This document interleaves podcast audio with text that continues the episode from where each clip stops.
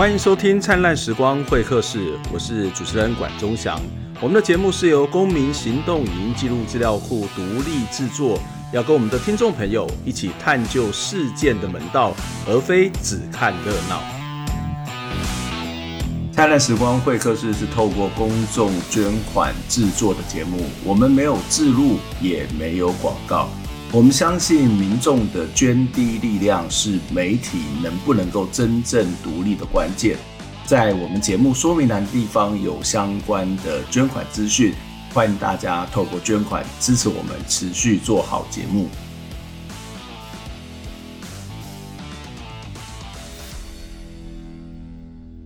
欢迎收听《灿烂时光会客室》三级警戒回家防疫的长辈怎么办特辑。这是我们特别邀请到几位的实务工作者，跟大家分享他们在三级警戒期间怎么去陪伴长辈，以及现有的政策对于长辈的照顾有什么不足的地方。这场座谈呢，我们在节目会分成四次来播出。前三次会针对三个 Q&A 的主要的主题，而最后是我们的座谈时间。所以接下来邀请大家来收听我们第一集的内容。那今天这个活动呢，其实是特别要来跟大家来举办，因为我们知道在我们现在的节目播出的时候，还是在三级的状况。所以三级警戒，其实很多人都必须要回到家中。但是我们看到了一些现象，这个现象就是，当这些呃原本在庙口也好，或是在榕树下也好，或者在社区活动中心也好，或在社区发展协会也好的这些场合呢，有很多的长辈呢，他原本在这样的一个空间里面是有很多的社会的支持，他可能在这里可以做做手工，可以聊聊天，可以畅谈他的人生。可以去跟很多的好朋友在这边，可能是斗斗嘴、拌拌嘴，但是当他回到家里面的时候，他可能就要回到去面对他的家庭。那我们常会看到很多人就觉得说啊，这个小朋友回家没有办法去学校上课，然后爸爸妈妈很累，然后很辛苦。其实老先生、老太太、长辈回家是不是可能也会有这种情况呢？那当然，我们知道有些是独居的长辈，独居的长辈他其实到这些社区活动中心。来互动的时候，其实还有人陪伴，甚至也会有一些共餐的服务。可是，一样三级防疫也都必须要回到家中，那他该怎么办？所以，呃，因为这样的一个缘故呢，所以我们就是公民行动已经记录资料库跟嘉义市乐善照顾服务劳动合作社呢，我们就看到了这样的一个状况，所以我们就觉得这是一个非常非常重要的问题哦。所以今天呢，就邀请了好多位的基层工作者。来跟我们一起来分享他们在社区里面，他们在基层工作上面，他们在这一种个案服务上面所面临到的一些困难，或是看到的一些现象。那我先来跟大家介绍今天的几位来宾哦。第一位来宾是呃刘义德，他是台湾在宅医疗学会的副秘书长。呃，义德你好。呃，关老师好，各位观众大家好。呃，医德其实也是我们这一次的合作的主办方之一哦。好，那当然，这个台湾在宅医疗学会其实是一个在台湾非常重要的呃推动在宅医疗或者居家医疗的这一个团体。那呃，这其实大概成立大概有。五年左右的时间吧。那其实他非常非常年轻，但是他们做了非常非常多的工作哦。那第二位跟我们在线上一起聊天的是嘉义县共乐居家护理所的负责人郭芳雅。芳雅你好。好，大家好，好，管老师好。对，啊、呃，很高兴今天可以来参加这个活动。对，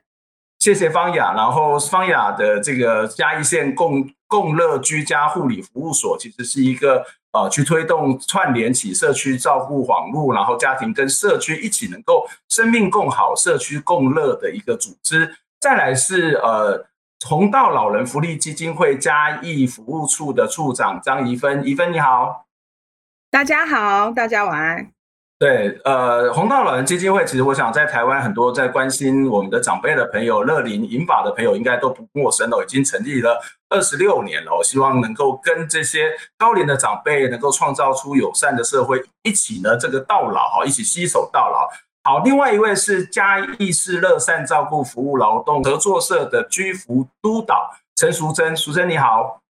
好，大家晚安，老师好，大家晚安。呃，淑珍这个。这个组织也就是我们一起的合作合办的单位之一哦。那呃，这也是在做一些在宅医疗，然后希望透过一些团结经济的方式来去实践社区照顾哦。所以我们可以看到，我们今天找到的，我们都。不是找什么这个官员啊、学者、专家，然后我们呃应该是专家，但是他都是一个在基层服务、基层劳动的这些劳动者、基层的专家，所以他们在第一线上面所观察到的现象跟问题，也都值得我们再进一步的关注哦。好，那我们今天会有三个主要的问题哦。第一个问题是目前防疫政策啊，就是现在政府的防疫政策对于长辈及社区生活会有什么样的影响？那第二个问题是，呃，我们这几个不同的单位在防疫期间到底是怎么去陪伴这些社区的长辈啊？那第三个问题就是，一般民众如果他想要去陪伴或者是要去参与这些所谓的社区照顾服务的话，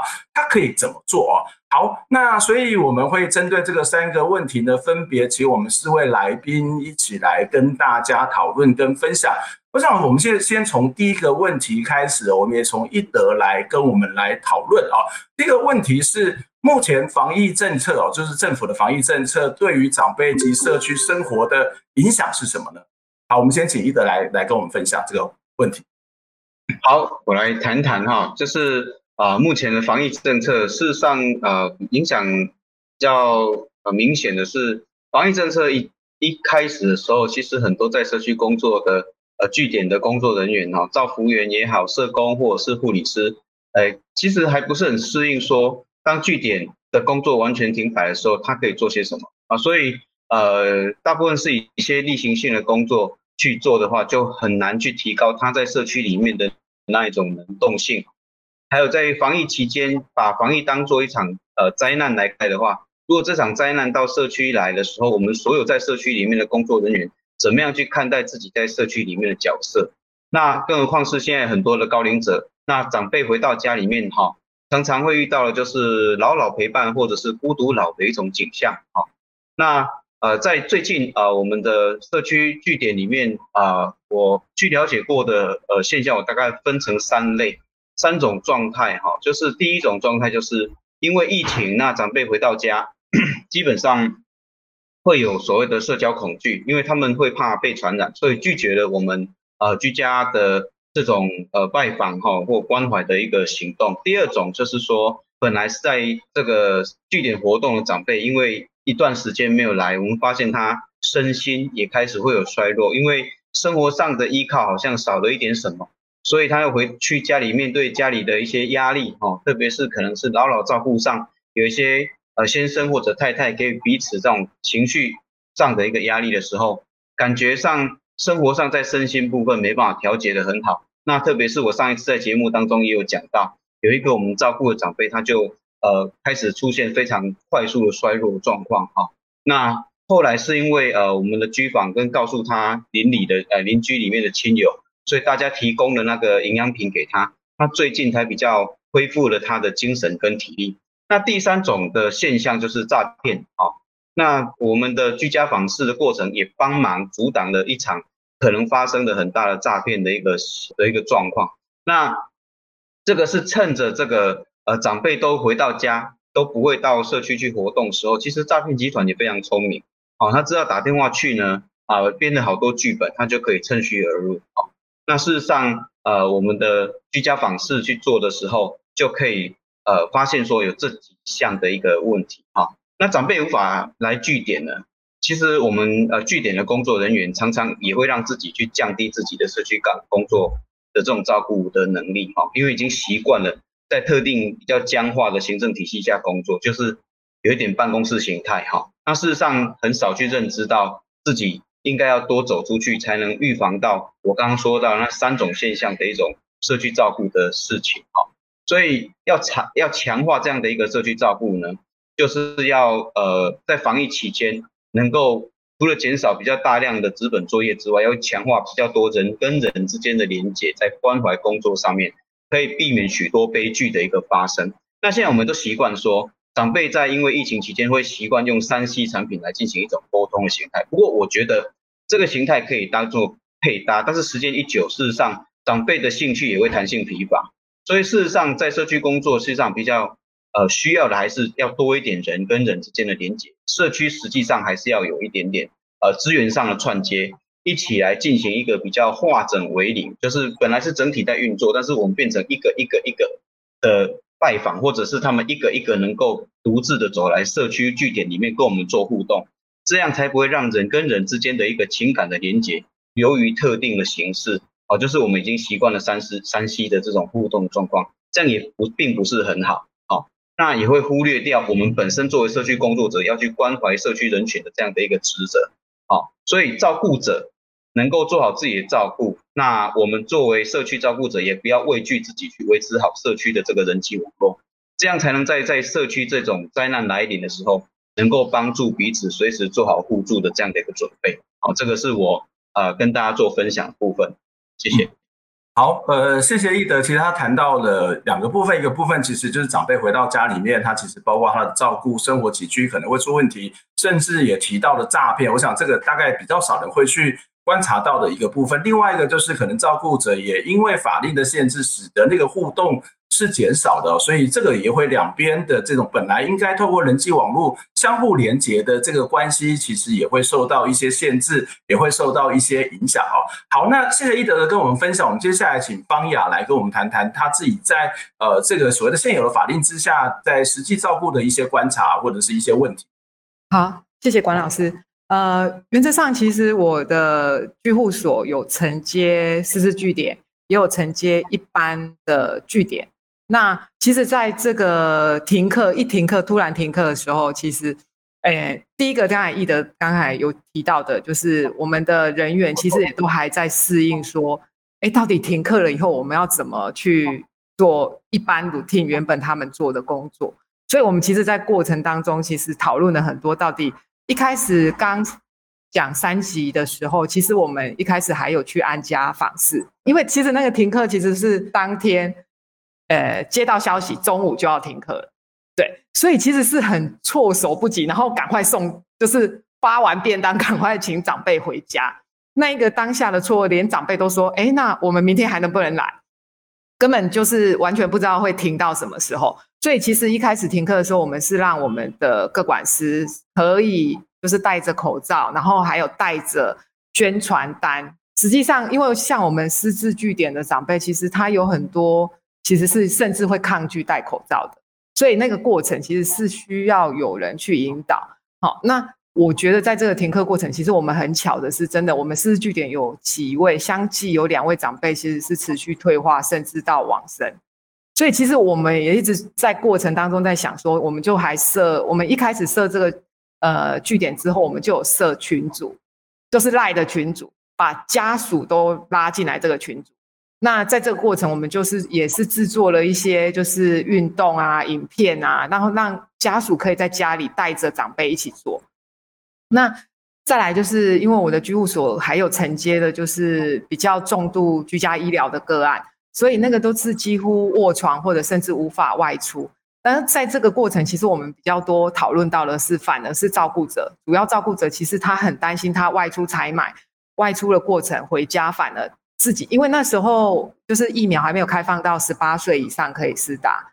所以其实主要照顾者很多，其实反而会问我说，到底什么时候我们可以以照顾者的身份提前打疫苗？对，避免自己把病毒带回家来传染这个抵抗力比较差的长辈。好，那再来就是，其实在这个过程，其实我们发现医院都在降载，他们为了防疫，其实他也收住院的能量也下降低。然后再来就是居家访视的量能也降低，所以其实我们在这个过程当中，其实反而以我们独立形态的居家护理所，反而是接到很多是突发的个个案，可能其他医院或者其他人不愿不敢去看他，甚至我们还有接到各管师也许打电话跟我们说，哎，他发烧了，然后他也不敢出去，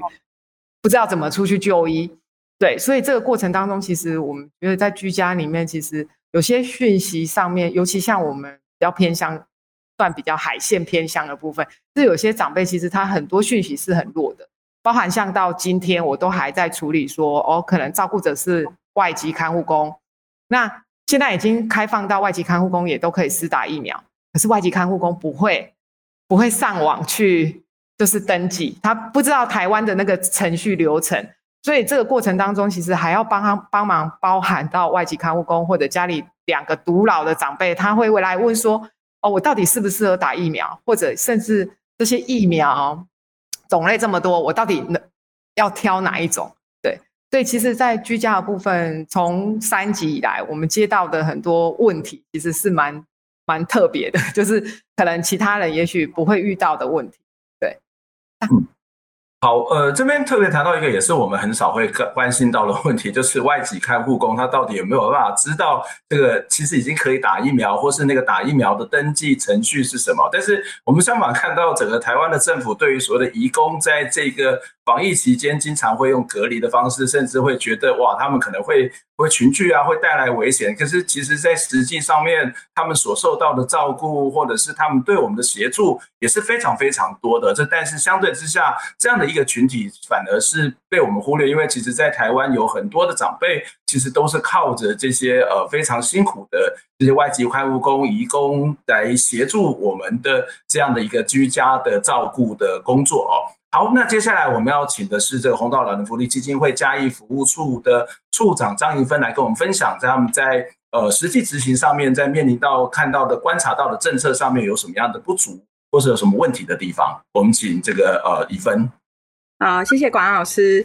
呃，我这边其实红道在嘉义服务处哈，就是在去年才呃成立。那但是我们的服务在嘉义的部分，就是有涵盖到居家服务跟社区关怀据点，还有就是师资据点。那呃，其实遇到的整个的冲击，第一个最呃明显感受到的就是那个剥夺感。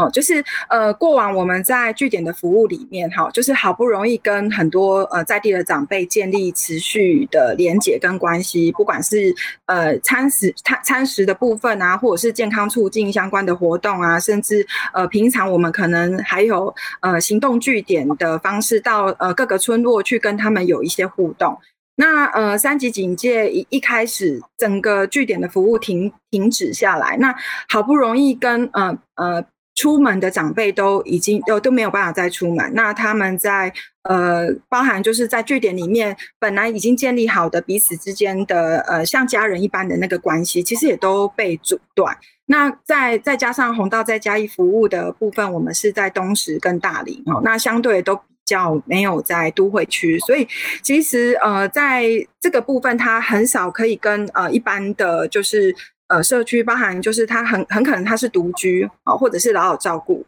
那他其实都会有很大的那个疏离的感觉。那再来就是因为防疫的关系，所以其实呃，他们住在北部的呃这些家人，可能就因着呃三级警戒的状态，他是没有办法跨县市交流回来访视的。所以这个部分长辈在无法理解的状况底下，他可能也会觉得说，哎，我的。家里是谁？那也这样不好哈，他都不回来看我等等的，那情感上其实也会呃受到一些影响，所以这个部分就会产生很多跟家庭既有的的关系的一些两难跟拉扯。那另外一个部分，我们观察到就是呃，其实防疫哈已经展开一个新生活了哈，就是对我们而言，就是在家上班哈，或者是说呃出门在外一定手机要带着，然后要实名制，然后可能呃随手随时都要戴上口罩，要喷酒精。可是这对长辈来讲，呃，我们得到这样子的讯息都来自于呃很多资讯媒体。那对长辈而言，他不识字，可能很大多数都不识字。那或者是说他家里没有电视，或者是他也不会用手机。所以对于呃我们在防疫的铺天盖地的宣导，他们是被遗忘的一群。所以基本上在取得资源跟运用，甚至配合上面，其实是非常非常的困难的。那另外一个部分就是我们在服务提供的部分是弘道，其实在呃大林跟东石都有提供居家服务。那对长辈而言，他们可能也会觉得说，哎，这个这个呃，在这样子危险的状况底下，我可以让居服的伙伴再进来服务吗？但是呃，他不进来服务，我可能也没有办法得到好的照顾。那这个部分，他们其实彼此跟工作人员之间也会产生一些。呃，关系上的呃拉扯啊，或者是说呃，他担心受怕，情绪上也都会受影响。所以其实整体在疫情底下，对于长辈在社区里面生活，其实真的是困难重重。以上。嗯，好，谢谢这个呃一芬跟我们的分享哦。其实里面也提到一个，也是我们其实相对之下可能比较少会去注意的一个面向，就是呃，我们以为我们的资讯是很发达的，那或者是我们看到这个政府在很多的资讯政策上面，透过手机、透过网络就可以做一些。呃，公告甚至是包括刚刚也提，我们也看到每个天每个每天下午都有这个记者会，但其实，在很多的资讯的流通上面，那个城乡差距还是一样非常非常严重的哦。好，那我们接下来要请的是呃嘉义市乐善照顾服务劳动合作社的这个居服督导陈淑贞，淑贞来跟我们一起来分享她的这样的一个呃在实务工作上面所观察到的一些政策上面不足的地方，我们请淑贞。呃，大家晚安哦。因为其实刚刚几位那个伙伴就有在提到，就是说这个这个新冠肺炎到底对一些长辈来讲的话，他们其实他们讯息来自都是来自这些呃，可能包括我们工作人员或者说是媒体上面的呃一些宣导。可是事实上，对这些长辈来讲的话，这个还是很陌生的。然后，而且他们对他们来讲的话，他们其实在日常生活里面可以可以区分为说是有。家属同住，或者说是独居的长辈，其实对这种疫情的看待也是不太一样的。那其实我大概从我们的居家的那个工作经验里面的话，可以大概可以从几个方面去先呃，可以一起去思考，或是大家可以去去想一想，就是包括说在这种三级，其实我们在从去年开始，就慢慢的呃，政府就开始有在针对这个新冠呃这个肺炎这部分有一些讯息出来。可是对长辈来讲的话，他还是觉得说那是中央的事情。可是等到三级之后的话，他开始觉得说他根本是冲击到他的生活的方式。那我大概会从几个方方面来看，就是从长辈的食衣住行娱乐部分来做一个大概的一个探讨。在食这个部分，我不晓得各位在疫情之下，因为不能外食嘛。那大家有多少是在不不能外食的情况之下，大家成为那个食神，啊，或者说成为一个小当家？可是，在这个部分，很多在这个网络上面呐、啊，或者说大家脸书、IG 上面都会 po 说，我今天呃因为什么关系，我煮了什么样的菜，然后我就 po 在你的网络上。可是这种事情应该不会发生在长辈身上，因为对他们来讲的话，煮这个东西他一定要出去，然后他们居家里面有没有这样子一个设备？等于说，他的原本可能他家里面是没有厨房设备的，可是他因为不能够外食的情况之下的话，那变成说他可能要势必他要外把外带东西回家里面的话，那又失去了一个跟社区之间的连接。其实对他们来讲的话，吃的部分的话，其实会蛮蛮大的影响，因为我们会看到很多小吃店或是一些那个餐饮店的话，其实长辈是习惯在那外食，他并不是外带的。就变成说，他当他不能够在小吃店吃的时候，他是又回到他的家里面的。变成说，他会形成一个关系上面一个独，是不是会形成本来不是是独居，可是他变成一个关系上面一个孤立？好，所以变成说，从吃的部分也会影响到。另外的话，还有所谓的医，因为呃，我们会有一种观念说，医院里面是非常危险，不晓得 至少医院应该是最安全的啦。哈，因为进出的话，可是长辈会觉得说，医院里面就是细菌。所以，变成说，在这疫情之下，说不能出门，包括医院也不敢去。小病有病，那大家怎么办？因为我也曾经遇过一个长辈，他就觉得说，因为他有伤口，他本来应该到了应该要去医院回诊的，他说不敢去。他说这个危险时间，他怎么可以回去到医院？所以影响到他对医的部分、医疗的部分，他就会有影响到。另外的话，还有住。其实我们会有很多长辈的话，他虽然是独居，可是讲他的孩子可能假日会回来陪他。可是因为呃，在五月底开始的话，会出现那种很严重的北部地区。我们我们家里很多的子女是住在中北部嘛，然后变成说他们就不不下来。对这些长辈来讲，刚刚那个宜芬处长也有提到的话，会形成一个子女不能下来的情况之下，他跟家里面的子女的关系就是只能透过其他的方式，不能当当面。可是对长辈来讲的话，面对面的接触。的连接对他们来讲就是重要的，好，才是他才是觉得说是呃跟跟人有互动。那另外的话还有行，因为我们现在出去到另外一个任何一个地方都要采实名制，可是对长辈来讲的话，实名制并不是那么的方便性，因为并不是每个长辈都会拿着他的那个行动手机，并不是，然后他们也不见得会写自己的字，就可是他每个地方他们我都要写我的名字的时候，会造成他出去的时候会形成一个障碍。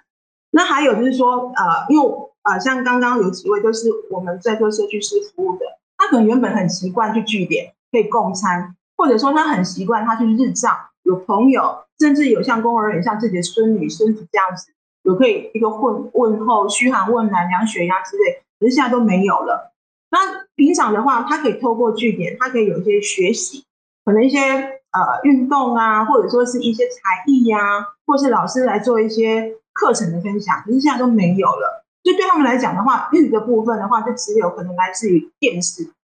单向的电视。那所以变成说这个部分的话，可能对一些长辈来讲的话，其实这三级的影响是真的是还蛮大的，因为势必让他们原本已经很有的甚至习惯了社区式服务的的这些长辈的话，他变成说这两个月下来的话，他到底还愿不愿意再回来社区？那这个部分可能就是还要再做一个再一个了解。以上，嗯，好，谢谢主持人来给我们做的这呃这样的一个分享啊，其实。刚刚有提到几个，分别从食衣住行娱乐这四个面向来跟大家做讨论哦，包括呃这个饮食的部分，然后这个。这个所谓的生活起居，各式各样的这个不同的面向，都其实都受到非常大的影响。其实我这一轮听下来，我我觉得有两个，一个就是呃，这个疫情造成了人际互动的减少，这个人际互动的减少，让原本受到照顾的长辈，或者是过去的照顾的方式，都是一种比较。亲身面对面团体的方式，它其实受到了一个很大的冲击，而使得这个长辈可能必须要回到家里面面对家庭，或是甚至可能只是一个独自的生活。另外一部分，其实是我之前相对之下比较没想到、没有太多的思考，就是。刚刚谈到的资讯的落差，这个资讯落差包括呃，这个家庭看护工的资讯的落差，或者是刚刚也谈到很多位都提到了这个长辈的这个资讯的落差，就是哎，一开始还以为是重要的事情，但是事情一到这个紧急三级之后，突然间发现哇，这个是跟我有关的啊，所以其实这个其实也让我想到。陈启煌医师曾经在节目里面有提到过，这个防疫应该很重要，是一种由下而上。这个由下而上，不仅是从一个基层、从社区开始，而是由下而上。我我其实一个。更重要的一个思考就是，这个由下下面其实是存在的各式各样的差异的。由上而下，它可能会忽略了这个社区里面的不同成员的不同的差异、不同成员的资讯的能力等等啊，所以会看到这个照顾上面，它的确出现了很多很多的问题。好，那以上是第一集的内容，我们第一集的讨论就先到这边为止。下一集的节目会跟大家来聊聊这些不同的单位，他们在食物上面是如何陪伴社区的长辈。欢迎大家收听，也请大家继续来听第二集的节目。